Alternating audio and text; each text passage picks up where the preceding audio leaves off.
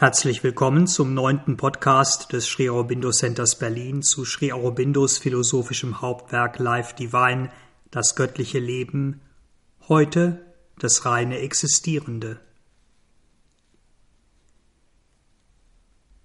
Wir haben nun acht Kapitel, acht Stationen unserer Reise durch das göttliche Leben hinter uns gebracht und damit eine erste kleine Anhöhe erreicht. Zeit, sich einen kurzen Augenblick auszuruhen und auf die Regionen zurückzublicken, die wir bislang durchwandert haben, auf die Grundlagen, die wir uns für unseren weiteren Weg, für unseren nun beginnenden Aufstieg erarbeitet haben. Wir haben gesehen, dass es in uns, in uns Menschen ein Sehnen gibt, eine Flamme hinter dem Herzen, die uns trägt und die uns weiterträgt, und wir haben gesehen, dass dieses Sehnen, dieses innere Feuer in uns nichts anderes ist als der natürliche Impuls einer immer bewusster werdenden Natur. Ein Impuls dessen, was wir Evolution nennen. Leben erwacht aus Materie, mental entrollt sich aus dem Leben, und Geist, Gott, Göttlichkeit beginnt sich nun aus unserem menschlichen Mental zu entfalten hier in uns, auf der Erde, und nicht etwa jenseits davon, in irgendwelchen ätherischen Himmeln. Wir haben gesehen, dass die Wege und die damit verbundenen Verneinungen des Materialisten und des spirituellen Asketen große Wahrheiten sind, dass sie für die Entwicklung der Menschheit von zentraler Bedeutung sogar unvermeidlich waren. Wir haben aber ebenso gesehen, dass sie nur Teilwahrheiten sind. Unterschiedliche Pole und Wahrnehmungen einer alles umfassenden und alles integrierenden, allgegenwärtigen Wirklichkeit. Tatsächlich sind all die vermeintlichen Dualitäten, die uns in der Welt und im Universum begegnen, Sein und Nichtsein, reine Existenz und Werden, Transzendenz und Kosmos, das Eine und die Vielen, das Begrenzte und Unbegrenzte, Leben und Tod, Glückseligkeit und Leid, nur unterschiedliche Formen, unterschiedliche Prismen dieses einen Höchsten. Und dieses eine, das alles ist und alles durchdringt, ist in seiner ursprünglichen Natur nicht nur eine reine Existenz, eine Art Äther oder reines Bewusstsein, sondern auch unbegrenzte Wonne, Glückseligkeit. Eine Wonne, eine Glückseligkeit, die wir Menschen daher nicht nur in einer jenseitigen Transzendenz, sondern auch hier in der Welt, in allen Dingen konkret erfahren können. In unserem Denken, in unseren Gefühlen und sogar in unseren körperlichen Sinneswahrnehmungen. Dass wir dies, dass wir die Welt, in der wir leben, ganz anders empfinden, dass sich dieses Universum uns Menschen oft als das genaue Gegenteil eben dieser Seinsseligkeit zeigt, liegt nicht in der tatsächlichen Wirklichkeit der Dinge begründet, sondern in einer verfälschten Wahrnehmung. Nur wir selbst stehen der integralen Erkenntnis und Erfahrung dieser allgegenwärtigen Glückseligkeit im Wege unser gewöhnliches Ich, unser gewöhnliches Ego, unsere gewöhnlichen Sinneswahrnehmungen und Erkenntnisinstrumente. Und deshalb haben wir im letzten Podcast versucht herauszufinden, wie wir diesen Graben überwinden können, ob wir möglicherweise über andere, erweiterte Erkenntnisinstrumente verfügen, die uns den Zugang zu dieser tatsächlichen Wahrheit des Seins und aller Dinge eröffnen können.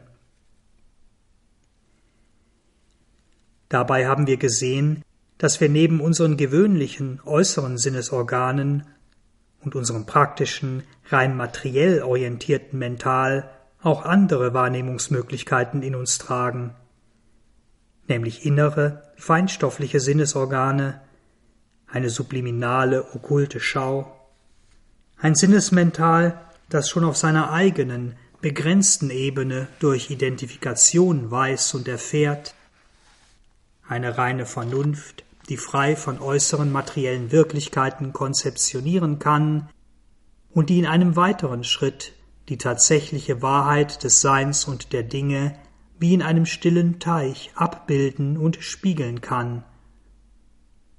Und schließlich eine wahre, hohe Intuition, die uns seltene Blitze offenbarender Wahrheitsschau und Inspiration bringen kann und die uns mit den Welten wahren Seins, wahren Bewusstseins und wahrer Glückseligkeit verbindet. All dies ist eine gute und feste Grundlage, um nun unsere eigentliche Reise zu beginnen, um nun all die verschiedenen Welten und Ebenen des Seins und Werdens zu durchwandern, die sieben Welten und Ebenen, die schon im Veda und Vedanta benannt sind und die, zumindest zum Teil, auch andere spirituelle Traditionen als lebendige Wirklichkeiten erfahren haben. Die drei höheren Ebenen von Satchitananda, sein Bewusstsein Seligkeit, die drei uns vertrauten, in gewisser Weise damit korrespondierenden Ebenen von Mental, Leben und Materie, und die sogenannte vierte Welt, das diese Hemisphären verbindende Glied. Mahas, das ursprüngliche Vijnana, die wahre Gnosis, das Satyam Ritam Brihat oder Svar des Veda, das Wahrheitsbewusstsein, das Supramental. Heute beginnen wir mit Sat, dem reinen Existierenden.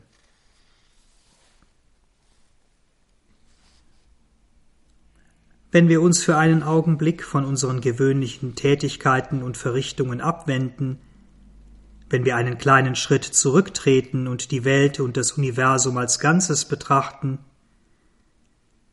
wenn wir die Wahrheit hinter all dem, was war, ist und sein wird, ergründen wollen, dann nehmen wir diesen Kosmos, dies alles um uns herum, als eine quasi grenzenlose Energie wahr.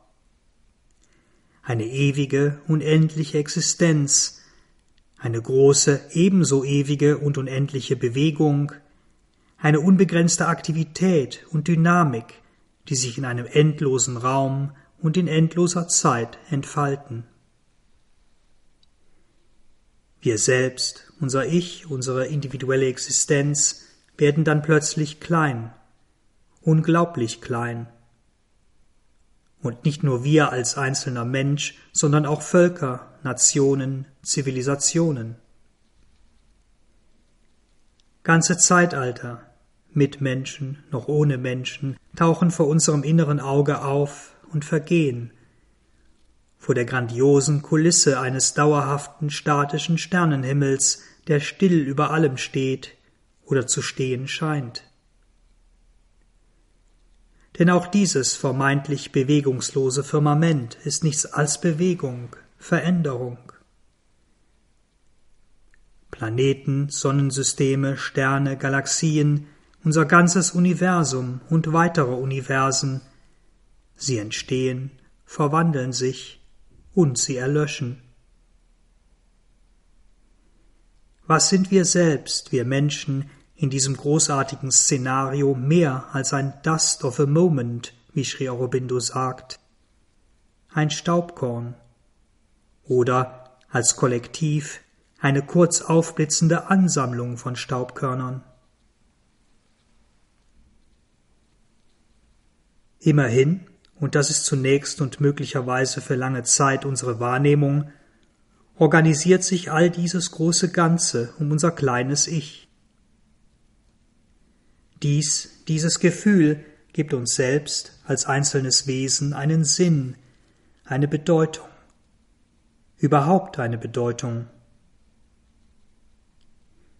Wir, unser eigenes Ich, stehen mehr oder weniger im Mittelpunkt, das heißt, wir beziehen all das, was geschieht, alle Aspekte dieser großen Bewegung auf uns selbst, bewerten sie danach, ob es für uns oder die Menschen gut oder schlecht, hilfreich oder schädlich ist, ob es uns, die Menschen oder die Menschheit nach unseren Maßstäben voranbringt oder zurückwirft. Wenn wir aber nun noch einen kleinen Schritt zurücktreten, wenn wir unser eigenes Dasein ein klein wenig stärker objektivieren, dann sehen wir, dass es überhaupt gar nicht um uns geht. Diese große, unendliche, alles umfassende und durchdringende Bewegung existiert auch ohne uns, und sie existiert für sich selbst. Und dann verliert sie plötzlich ihren Sinn, zumindest den Sinn, den wir ihr bisher rein auf uns selbst und auf die Menschheit bezogen gegeben haben. Wir stehen vor einem großen, übermächtigen, sich um uns Einzelne gar nicht wirklich kümmernden etwas. Und wenn es uns überhaupt wahrnimmt und betrachtet, dann mit einer gewissen Ironie, vielleicht auch mit einem gewissen Mitgefühl ob unserer Kleinheit und auch Kleinlichkeit. Die große universale Bewegung, diese weite, allumfassende Existenz hat ihre eigenen, von uns unabhängigen, gigantischen Ziele, ihre eigenen, für uns viel zu großen und weiten Wege, ihr eigenes, für uns viel zu tiefes Sehnen, das sich in der unendlichen, sich stets erneuernden Schöpfung und durch sie zur Erfüllung bringt. Wenn wir dieses Tor in die Unendlichkeit, in gewisser Weise eine Büchse der Pandora, einmal in uns aufgestoßen haben, dann eröffnen sich jenen von uns, die noch nicht in einer gefestigten göttlichen Gegenwart oder einem entsprechenden, unumstößlichen Glauben leben, eröffnen sich dem erwachenden, nach oben blickenden gewöhnlichen Menschen drei mögliche Wege. Der erste, auf den ersten Blick vielleicht vernünftigste Weg ist, die Tür ganz schnell wieder zu schließen, solange es noch möglich ist, und wieder in den kleinen, vertrauten Vorgarten zurückzukehren. Nicht weiter sehen, hören oder wissen wollen, weitermachen wie bisher. Der zweite Weg ist der, als Mensch mit erhobenem Haupte in diese Weite, in diese Unendlichkeit zu treten, sein eigenes Ich, sein eigenes Ego an diese weite universale Bewegung anzupassen und sich dabei entweder in einen lichtvollen olympischen Gott oder einen von Dunkelheit umwobenen Titanen zu verwandeln, das große universale Spiel in der einen oder der anderen Form mitzuspielen, wie es Sri Aurobindo in Savitri im Kanto Königreiche und Gottheiten des größeren Lebens so eindrücklich beschreibt. Die erste Variante, der Olympier, mag eher dem geformten, vollkommenen Humanisten, dem Goethe in uns entsprechen. Die gefährliche Abzweigung des Titanen offenbart sich eher dem Materialisten, dem Anarchisten und Nihilisten, dem Nietzsche in uns, der mit seinem Ego das gesamte Universum umfassen will. Halb Gott oder halb Titan statt gewöhnlicher Mensch, beide Wege können am Ende nach Rom oder zu Sri Aurobindo führen. Vor dem Weg des Titanen wird in Savitri jedoch ausdrücklich und nachhaltig gewarnt. Der dritte Weg ist Akzeptanz. Die Akzeptanz unserer menschlichen Kleinheit, eine gewisse Demut, ein Schrumpfen, eine wirkliche oder auch künstliche Bescheidenheit, ein Kleinhalten unseres Egos, das dabei allerdings nicht etwa verschwindet, sondern im Geheimen und unter dem Druck, dem es nun ausgesetzt ist, nur noch größer wird. Dieser Weg entspricht am ehesten einer bestimmten Form von Christsein, und dieser Weg bietet sich daher all jenen an, ist für jene natürlich, die diese Prägungen aus der Kindheit, aus dem gesellschaftlichen Umfeld oder aus früheren Leben in sich tragen. Und doch, vielleicht auch deshalb, erscheint uns genau dieser Weg, der Weg der Kleinheit und Demut, zunächst einmal als der stimmigere, als der uns quasi vorgegebene, einfach deshalb, weil er der menschlichere zu sein scheint und wir eben Menschen und keine Götter oder Titanen sind. Human I am, human let me remain, antwortet das menschliche Ego auf die Mutter und Seelenkraft der Weisheit und Wahrheit. Mensch bin ich, Mensch, lasst mich bleiben. In diesem Kleinsein, in dieser vermeintlichen Demut allerdings, unterliegen wir, so schrie Aurobindo, einem schwerwiegenden Irrtum. Denn nur wir selbst, wir Menschen sind es, die uns angesichts der großen, weiten, universalen Bewegung als unwichtig, als quasi bedeutungslos betrachten Vielleicht deshalb, weil wir selbst in unserer relativen Größe auch das Pantoffeltierchen oder die Amöbe aus dem Biologieunterricht als vergleichsweise bedeutungslos betrachten und uns deshalb in ein ähnliches Verhältnis zu einer noch größeren Größe setzen. Dies aber ist eine rein menschzentrierte Wahrnehmung der Dinge, die wir willkürlich auf die Wahrnehmung des großen Ganzen übertragen. Denn, wie Sri Aurobindo betont, diese grenzenlose Energie einer unbegrenzten Existenz, einer unbegrenzten Bewegung, einer unbegrenzten Aktivität und Dynamik sieht das vollkommen anders. Und sie betrachtet uns kleine menschliche Wesen ganz und gar nicht als unwichtig, klein oder gar lächerlich. Um dies zu verstehen, genügt im Grunde schon ein tieferer Blick in die rein materielle Wissenschaft. Denn sie enthüllt uns, welche Sorgfalt, welche Liebe zum Detail, welche Vollkommenheit diese Energie in jede noch so klein erscheinende Form steckt. In eine Blume, ein Samenkorn und eben auch in eine Amöbe oder ein Pantoffeltierchen. Offenbar unterscheidet sie nicht zwischen klein und groß. Und unsere menschliche Bewertung dessen, unsere Idee von Bedeutung ist offensichtlich eine Illusion. Eine Illusion von Quantität, wie Sri Aurobindo es nennt.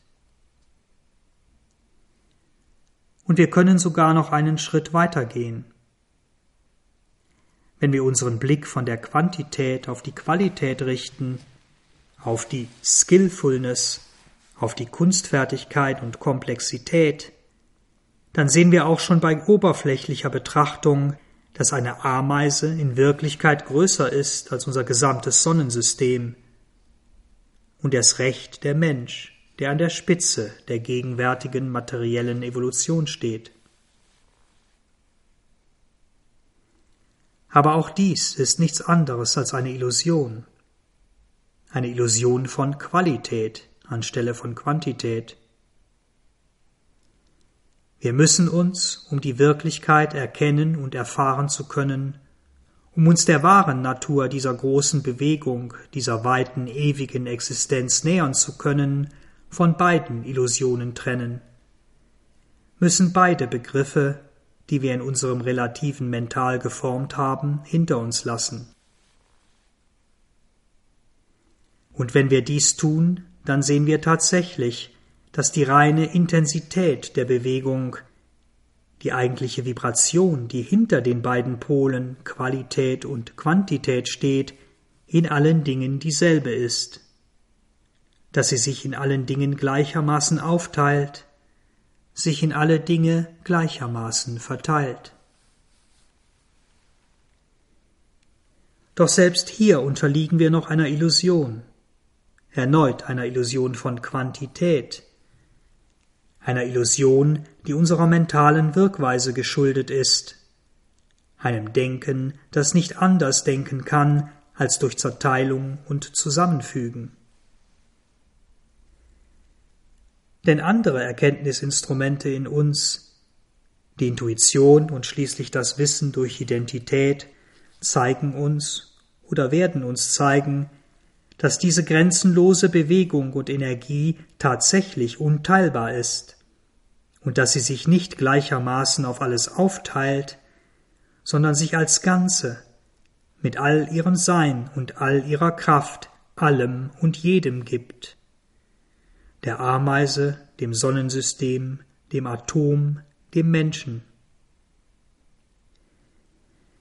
Der Dualismus zwischen dem einen und den vielen, den wir in unserem begrenzten Intellekt zwangsläufig formen müssen, existiert für dieses eine nicht. Jede kleine oder große, jede komplexe, entwickelte oder einfache Form ist in sich selbst alles. Sie enthält alles in sich selbst. Qualität und Quantität mögen variieren, das Selbst aber bleibt das Selbst, dasselbe Selbst. Die Formen und auch die Erscheinungen und Ergebnisse dieser grenzenlosen Energie variieren in quasi unbegrenzter Weise. Aber die Energie selbst, diese ursprüngliche Energie und Kraft, ist dieselbe in allem. Sri Aurobindo fasst dies in die wunderbare und für uns auf den ersten Blick so schwer verständliche Formel Die Kraft der Stärke, die den Menschen stark macht, ist nicht einen Deut größer als die Kraft der Schwäche, die ihn schwach macht. In beiden Fällen wird dieselbe Energie verbraucht. Im ersten Falle im aktiven Ausdruck, im zweiten in der Verhinderung von Ausdruck, in der Hemmung und Zurücknahme. Wie es Sri Aurobindo formuliert, die Energie, die in einer Bewegung des Zurückhaltens steckt, ist ebenso groß wie die im Ausdruck die in der Verneinung ebenso groß wie die in der Bejahung, die Energie in der Stille ebenso groß wie die im Klang.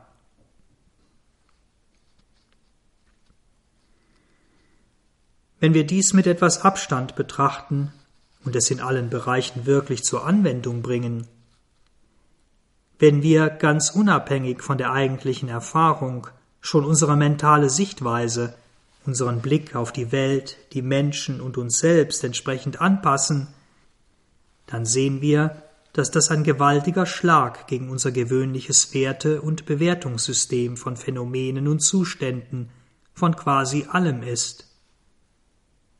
Dass im Grunde nichts von all unseren bisherigen Klassifizierungen, Maßstäben und Betrachtungen in irgendeiner Weise noch Bestand hat.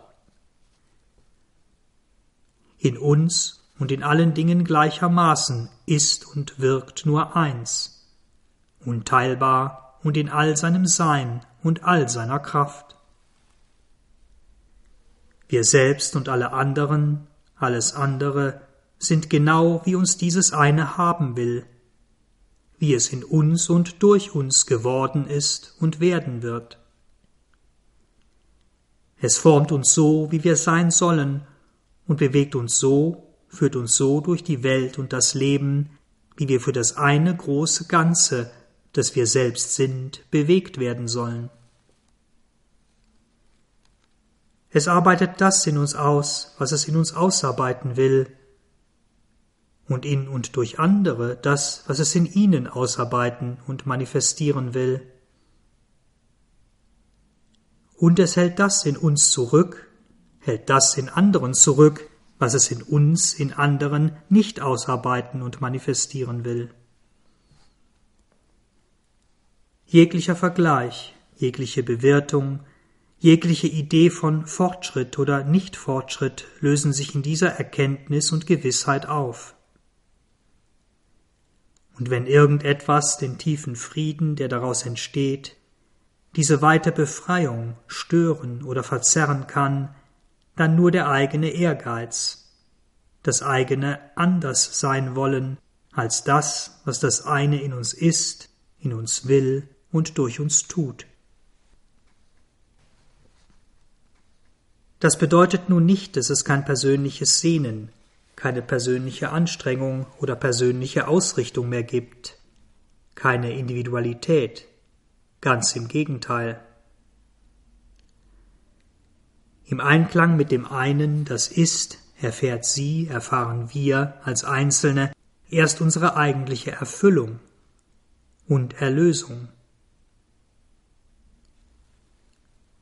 Zunächst ist das Handeln, der Wille im Wirken, wie es im Karma Yoga heißt, noch, wenn man so will, unser und das Ergebnis Seins, wie in der Bhagavad Gita. Und auch dies, diese erste wesentliche Überantwortung, ist schon eine große Befreiung, ein Loslassen von einer enormen Last. Wenn aber darüber hinaus auch das Handeln selbst irgendwann eins mit dem einen wird, wenn wir das Gefühl verlieren, selbst der Handelnde zu sein, dann ist der Surrender, die Übergabe, der Frieden und die Befreiung hier in dieser Welt des Werdens und Wirkens in uns vollständig. Wie die Mutter sagte, wenn die Menschen damit aufhören könnten, über das Wirken als ihr Wirken, ihr Handeln zu sprechen, würde dies vielen Problemen ein Ende bereiten. Hier ist alles Wirken das Wirken des Göttlichen. Und dies gilt nicht nur mit Blick auf die Welt, auf das, was wir im Äußeren tun, oder besser, was das Göttliche durch uns tut, sondern auch für unseren inneren Prozess, unseren inneren Kosmos.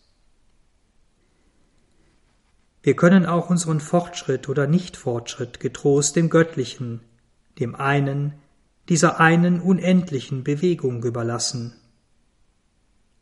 Denn beide, das äußere und unser inneres Universum, sind, wie Sri Aurobindo im Human Cycle betont, nicht nur eine Analogie, sondern tatsächlich eins, identisch, wesensgleich.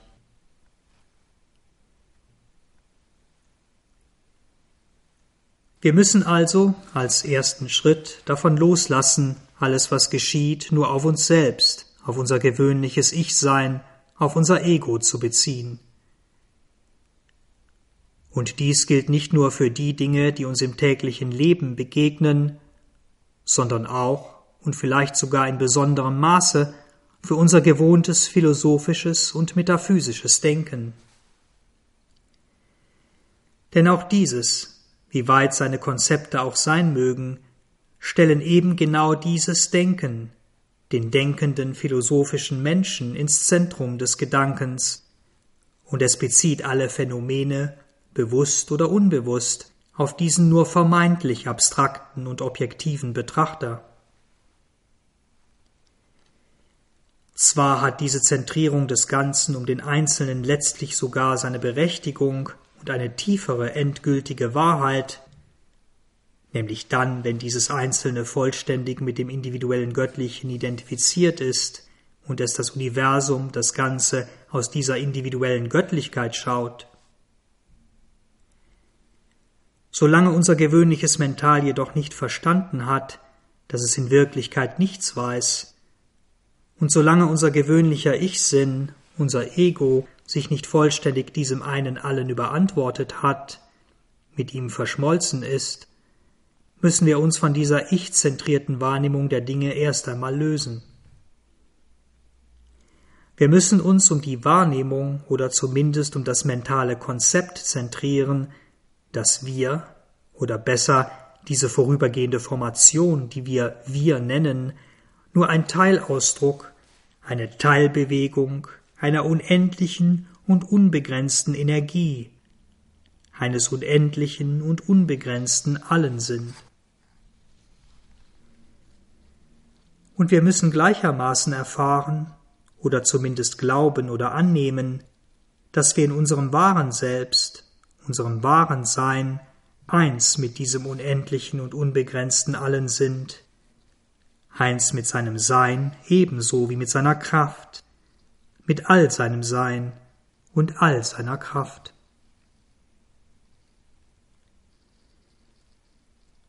Damit bleibt im Grunde nur noch eine einzige, kleine, aber wesentliche Frage. Was ist denn nun dieses Alle, das allein Existierende, dieses ewige, unendliche Sein, diese unbegrenzte allmächtige Energie, deren Teilausdruck wir in unserem äußeren Wesen und dass wir vollständig in unserem wahren Wesen sind. Aus der Fragestellung sehen wir schon, dass sich uns hier eine neue Dualität zu eröffnen scheint. Auf der einen Seite eine zeit- und raumlose Stabilität, ein ewiges statisches, ein reines Sein, auf der anderen Seite eine unbegrenzte Bewegung, eine unendliche Aktivität und Dynamik. Hinter beiden Phänomenen steht eine große, quasi überwältigende spirituelle Erfahrung. So überwältigend, dass verschiedene Traditionen zu unterschiedlichen Schlussfolgerungen gelangten und vielleicht auch gelangen mussten. Die Erfahrung des reinen Seins, das alle Bewegungen in sich enthält, aus dem alle Bewegungen hinaustreten und in das sie wieder hineintreten, führte den Vedanta zu der Annahme, dass dieses Sein die eigentliche grundlegende Wahrheit sei und die Bewegung nur eine vorübergehende oder daraus abgeleitete Erscheinung und daher in gewisser Weise eine Illusion. Die Identifikation mit der ewigen, unendlichen, sich stets in neue Formen ergießenden Weltenenergie, das Geheimnis des Tantra wiederum ist so gewaltig, dass sie die Idee einer ewigen Stabilität, einer reinen Existenz unvorstellbar blass erscheinen lässt, wie eine künstliche Fiktion, ein mental-intellektuelles Konzept, das in der Kraft und Dominanz der Bewegung keine unabhängige oder tatsächliche Wirklichkeit besitzt. Was also ist nun das wirkliche, tatsächliche Verhältnis zwischen bewegungsloser, unwandelbarer Existenz und dieser ewigen, unendlichen Bewegung? Ist Existenz nichts anderes als sich beständig formende, wandelnde Energie? Oder ist Energie das Ergebnis der Output einer ursprünglichen reinen Existenz. Und was sagen uns unsere eigenen Erkenntnisinstrumente dazu? Zu dem, was wir als das Existierende, als Existenz bezeichnen. Was sagt uns unsere Erfahrung der inneren und äußeren Sinne, unsere reine Vernunft, unsere Intuition oder auch unsere Vorstellungskraft?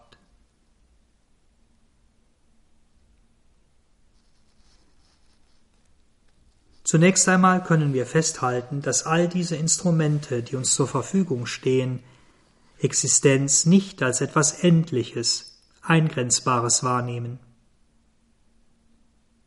Denn wenn wir in unserer Erfahrung oder Vorstellung irgendetwas ein Ende oder eine Grenze geben, dann postulieren wir damit unmittelbar, dass es etwas jenseits dieser Grenze, jenseits davon gibt also eine andere Existenz jenseits der diesseitigen Existenz, wiederum Existenz. Dies bedeutet im Umkehrschluss, dass Existenz an sich, unabhängig von verschiedenen Zuständen oder Arten von Existenz, ewig ist, ewig in Raum und Zeit. Und wenn wir dieses Phänomen, diese Existenz noch einmal in unserer reinen, von Zeit und Raum losgelösten Vernunft betrachten, dann sehen wir, dass diese Begriffe, dass Zeit und Raum selbst nur Kategorien sind, dass sie nur das Koordinatensystem sind, in dem wir zwangsläufig denken müssen, damit wir relative Dinge verorten, zuordnen und in ein Verhältnis zueinander setzen können. Wenn wir reine Existenz denken, verschwindet dieses Koordinatensystem. Sie steht quasi hinter ihm, jenseits von Zeit und jenseits von Raum. Eine Ausdehnung von Existenz ist dann keine Ausdehnung im Raum, sondern eine Art psychologische Ausdehnung. Und eine Dauer von Existenz ist dann keine Ausdehnung in der Zeit, sondern eine Art psychologische Dauer. Und in diesem nun fast schon zwanghaft künstlichen mentalen Konstrukt sehen wir sehr schnell, dass auch die Begriffe Ausdehnung und Dauer selbst wenn sie nur psychologisch und nicht materiell verstanden werden, nur intellektuelle Begriffe sind. Begriffe für eine viel einfachere, dahinterstehende Wahrheit, nämlich für eine tatsächliche Ewigkeit, die uns als ein stets erneuerter Moment erscheint. Ein Moment, der alles, alle Zeit in sich enthält, und für eine Unbegrenztheit, die uns als genau dasselbe Phänomen erscheint. Als ein alles enthaltender und alles durchdringender Punkt ohne Größe, ohne Umfang, ohne Raum. In einem Wort eben reine Existenz. Dies, dieser extrem abstrakte, hochgeistige Faden hin zur reinen Existenz, mag die Krönung unserer reinen Vernunft und ihrer Fähigkeit sein. Aber ist er auch wahr? Könnte es nicht ebenso sein, dass Raum und Zeit, dass dieses Koordinatensystem von Verortung und Bewegung von Phänomenen und Energie deshalb verschwinden, weil die Existenz selbst verschwindet? Und dass ein angeblich dahinterstehendes reines Sein nur eine Fiktion ist, dass es nur in unserer Sprache existiert, dass hinter Raum und Zeit in Wahrheit ein Nichts, ein Nihil steht.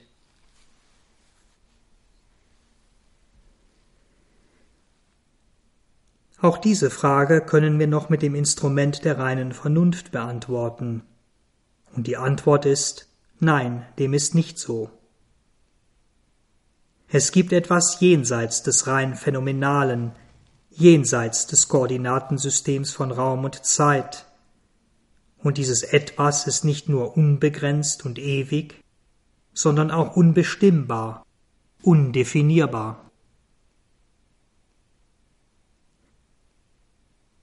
Tatsächlich können wir von keinem Phänomen behaupten, dass es wirklich existiert selbst wenn wir einzelne Phänomene oder Prozesse oder gar unser gesamtes Universum auf eine einzige grundlegende Bewegung, eine grundlegende Energie zurückführen, auf die Gravitation, die starke oder schwache Wechselwirkung, Elektromagnetismus oder auf eine Kraft, die all dies vereinheitlicht und die man in der Wissenschaft Gutkraft nennt, für Grand Unified Theories, Egal wie weit, wie tief man bohrt, wir stoßen am Ende immer auf ein unbestimmtes, undefinierbares Etwas, ein unbestimmbares Sein, eine unbestimmbare Energie.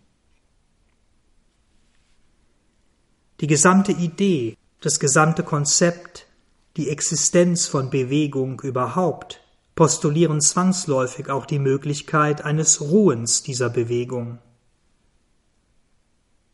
Oder anders gesagt, die Existenz von Energie in Aktion führt uns zwangsläufig zu der Idee von Energie, die nicht in Aktion ist. Zwei untrennbare Seiten einer Medaille. Und dies, Energie, die nicht in Aktion ist, ist nichts anderes als reine, absolute Existenz, reines Sein, nicht etwa Nichtsein.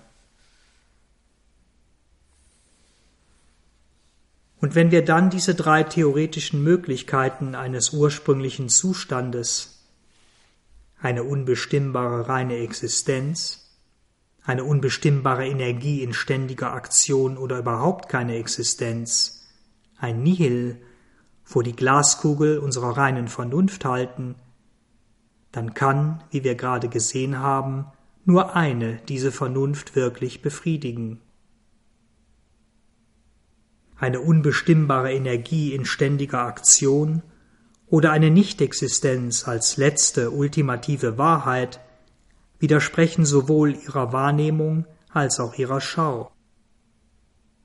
Sie würden uns, wie es Sri Aurobindo formuliert, an eine letzte, abrupt endende Stufe eines Aufstiegs bringen, der die gesamte Treppe ohne Stütze, ohne Halt zurücklässt, aufgehangen in einer Leere, in einem Nichts.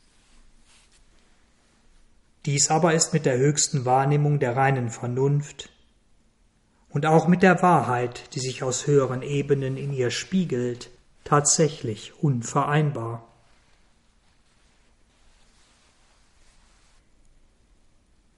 Wir haben also ein reines Existierendes, das gleichzeitig das Absolute sein muss.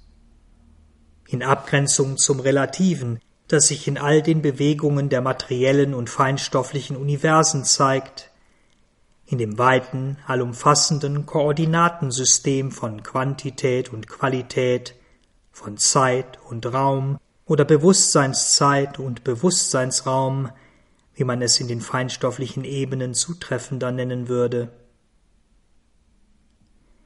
Und wenn wir diese beiden Begriffe, das Absolute und das Relative, in ein Verhältnis zueinander setzen, wenn wir uns das Verhältnis dieser beiden Begriffe zueinander bewusst machen, dann wird klar, dass das Relative in gewisser Weise Teil des Absoluten ist dass es aus dem Absoluten hervortritt, also ein sekundäres Phänomen des Absoluten ist.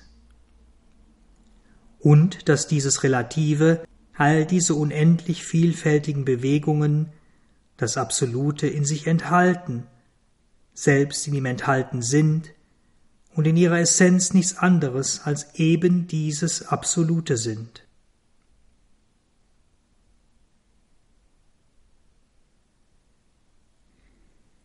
Doch selbst in dieser höchsten Abstraktion des Denkens, in diesem vermeintlich reinen Spiegelglas, müssen wir uns vor einer großen Illusion hüten. Einer Illusion, die die Wahrheit des Seins und der Dinge auf entscheidende Weise verzerren kann. Denn wenn wir davon sprechen, dass das Relative, die Bewegung, aus dem Absoluten, der reinen Existenz hervortritt, verwenden wir die Sprache des Relativen, haben die Vorstellung eines zeitlichen Ablaufs, eines ursprünglichen reinen Seins, aus dem sich eine Bewegung, ein Universum entfaltet, das wieder in diese reine Existenz zurücktritt. Also eine Art Beginn von Schöpfung, Dauer von Schöpfung und Ende von Schöpfung, Ende von Bewegung. Dies aber ist eine Suggestion, eine Illusion des menschlichen linearen Denkens. Das Hervortreten der Bewegung aus dem Unwandelbaren ist, so Sri Aurobindo, ein ewiges Phänomen. Ohne Anfang, ohne Ende und damit ohne den Aspekt von Dauer, eben zeitlos, unendlich, sich stets erneuern. Es gibt kein Vor der Bewegung, vor der Energie und damit auch kein absolutes Höchstes, das vor der göttlichen Shakti war, wie sich viele das gerne vorstellen wollen. Die göttliche Mutter ist kein sekundäres Phänomen des Absoluten, sondern eine Wahrnehmung des Absoluten. Das reine Sein ist nicht der alleinige Ursprung, sondern eine andere Wahrnehmung dieses einen Absoluten. Dies allein entzieht jeglicher vermeintlicher Rangordnung eines Er und einer Sie, wie sie auch einige Schüler im frühen Sri Aurobindo Ashram gegenüber der Mutter vorgenommen haben, jede Grundlage. Beide sind ein Sein, ein Bewusstsein.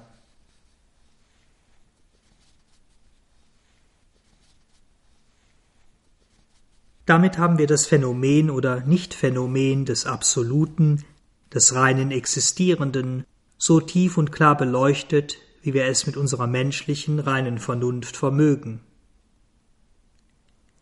Entspricht dies aber auch unserer tatsächlichen Erfahrung? Wird dies durch das, was wir wahrnehmen und sehen, durch unsere Schau und Intuition bestätigt? Zunächst einmal zeigen uns unsere Erfahrung, unsere äußeren wie inneren Sinne, unsere Schau und Intuition nur eins Bewegung. Bewegung im Raum, Bewegung in der Zeit. Ausdehnung und Dauer, Raum und Zeit sind wirklich, Wirklichkeiten, und zwar absolute Wirklichkeiten. Es mag uns vielleicht gelingen, hinter die Dimension Raum zu treten und ihn als, wie Sri Aurobindo sagt, rein psychologisches Phänomen wahrzunehmen, also als ein Versuch des Mentals, sich selbst Existenz dadurch bewusst zu machen, dass es das unteilbare Ganze in einen gedachten Raum verteilt, es sozusagen in viele denkt. Bei der Dimension Zeit aber gelingt uns dies nicht. Denn dies ist der eigentliche Stoff unseres Bewusstseins. Wir können uns in unserer Erfahrung, in dem, was wir sehen und sind, nicht von dem Phänomen eines sukzessiven, beständig fortschreitenden Ablaufs lösen, von Vergangenheit, Gegenwart und Zukunft, davon, dass etwas war, für einen Augenblick ist oder besser zu sein scheint, bevor es etwas anderes wird. Alles ist ein Ausgangspunkt für das, was kommen wird, und es selbst ist wiederum aus etwas anderem hervorgegangen. Und dieser Fluss ist kontinuierlich, ohne tatsächlichen Halt. Die ewige, unteilbare Zeit in ihrem ewigen, unteilbaren Lauf ist eine ewige, unteilbare Bewegung eines ebenso unteilbaren Bewusstseins. Dauer wird zum alleinigen Absoluten, Werden ist das alleinige Sein. Dieser vermeintliche Gegensatz zwischen reiner Vernunft und tatsächlicher Wahrnehmung der Dinge ist jedoch, so schrie Aurobindo, irreführend. Der Schlüssel zu seiner Auflösung liegt darin zu erkennen, dass unsere Wahrnehmung, unsere Erkenntnis, selbst unsere intuitive Erfahrung begrenzt ist, nicht die eigentliche, integrale Erfahrung ist. Solange sich unsere Erkenntnis, unsere Wahrnehmung auf das reine Werden konzentriert, nehmen wir uns und die Welt tatsächlich als diese eine unendlich fortschreitende Bewegung wahr, als ewigen, unendlichen Fluss. Aber, wie Sri Aurobindo versichert, es gibt eine darüber hinausgehende, eine höchste Erfahrung, eine höchste Intuition, die hinter unser vordergründiges Dasein, unser vordergründiges Selbst und damit hinter die Bewegung zurücktritt eine Erfahrung, die schaut und weiß, dass dieses Werden, dieser Fluss nur eine Wirkweise, ein Prisma unseres Wesens ist, und dass es etwas in uns gibt, das kein Werden ist, das davon frei ist, nicht darin involviert ist, etwas, das dauerhaft und ewig in uns ist. Und wir können dies nicht nur wahrnehmen und schauen, wir können in diesen Zustand eintreten und darin und aus ihm heraus leben. Und dieser Zustand ist genau der, den uns unsere reine Vernunft bereits angekündigt hat, der sich in ihr sozusagen schon gespiegelt hat. Reine Existenz, ewig, unbegrenzt, unbestimmbar, frei oder besser jenseits von Zeit und Raum, frei oder besser jenseits von Qualität oder Quantität, das Selbst, allein und absolut.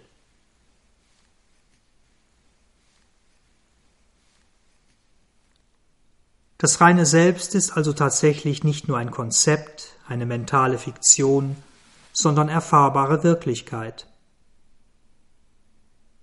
Doch so endgültig und ursprünglich uns dieses reine Selbst oder diese Erfahrung auch erscheinen mag, auch das Werden, die unendliche unbegrenzte Energie sind, wie wir gesehen haben, wahr, wirklich. Die eine Erfahrung mag die andere vorübergehend transzendieren. Die Erfahrung des reinen Seins mag aus einer bestimmten Perspektive über die der ewigen Bewegung hinausgehen, Sie löscht damit aber nicht deren Wirklichkeit aus, wie es etwa der spätere Vedanta postulierte. Sein und Werden, reine Existenz und Weltexistenz sind beides fundamentale Tatsachen. Sie sind beides Prismen, unterschiedliche Wahrnehmung des einen Absoluten. Eines Absoluten jenseits der Dualismen von Stabilität und Bewegung, von reinem Sein und Energie, von reinem Sein und Bewusstsein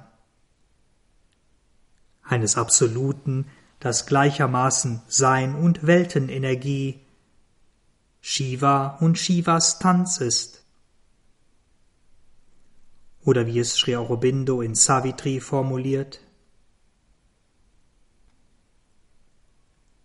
The energy acts, the stable is its seal. On Shiva's breast is stayed the enormous dance.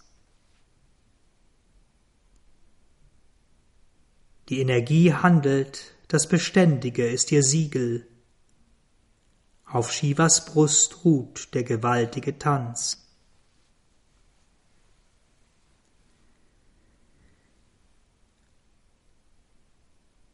Wir haben heute gesehen, was unsere reine Vernunft und dann auch unsere Wahrnehmung und Erfahrung über das reine Sein, Sat, zu sagen hat. Beim nächsten Mal werden wir uns dem gewaltigen Tanz zuwenden. Chit, Shakti, Bewegung, Energie, Dynamik, bewusste Kraft.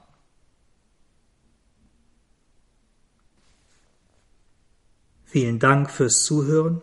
Habt weiter einen schönen Tag oder Abend. Wir hören uns wieder beim nächsten Kapitel. Bewusste Kraft. Uns, das Sri Aurobindo Center Berlin, findet ihr unter www.sacb.de, wo auch weitere Texte, Vorträge und andere Beiträge zu Sri Aurobindo und Sri Aurobindos Yoga eingestellt sind.